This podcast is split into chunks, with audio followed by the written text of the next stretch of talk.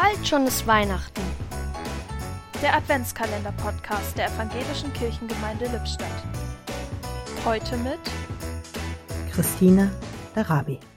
Ich mag Adventskalender. Im Laufe der Zeit haben sich meine Vorlieben durchaus verändert. Als Kind war ich eine begeisterte Anhängerin der Kalender, die mit Schokolade gefüllt waren.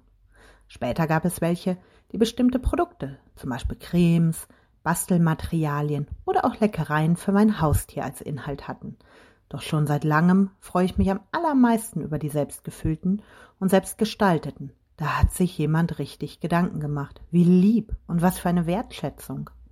Eine tolle Idee sind in diesem Corona-Jahr die vielen digitalen Adventskalender. Der Kirchenkreis hat auch einen diakonischen Weihnachtsmarkt. Da gibt es an jedem Tag etwas Neues. Auch der Jugendtreff Shalom ist mit dabei. Im Radio hörte ich von einem Kalender, der in einer Stadt an jedem Tag zum Beispiel ein Künstleratelier mit einem kurzen Video oder Hörbeitrag veröffentlicht.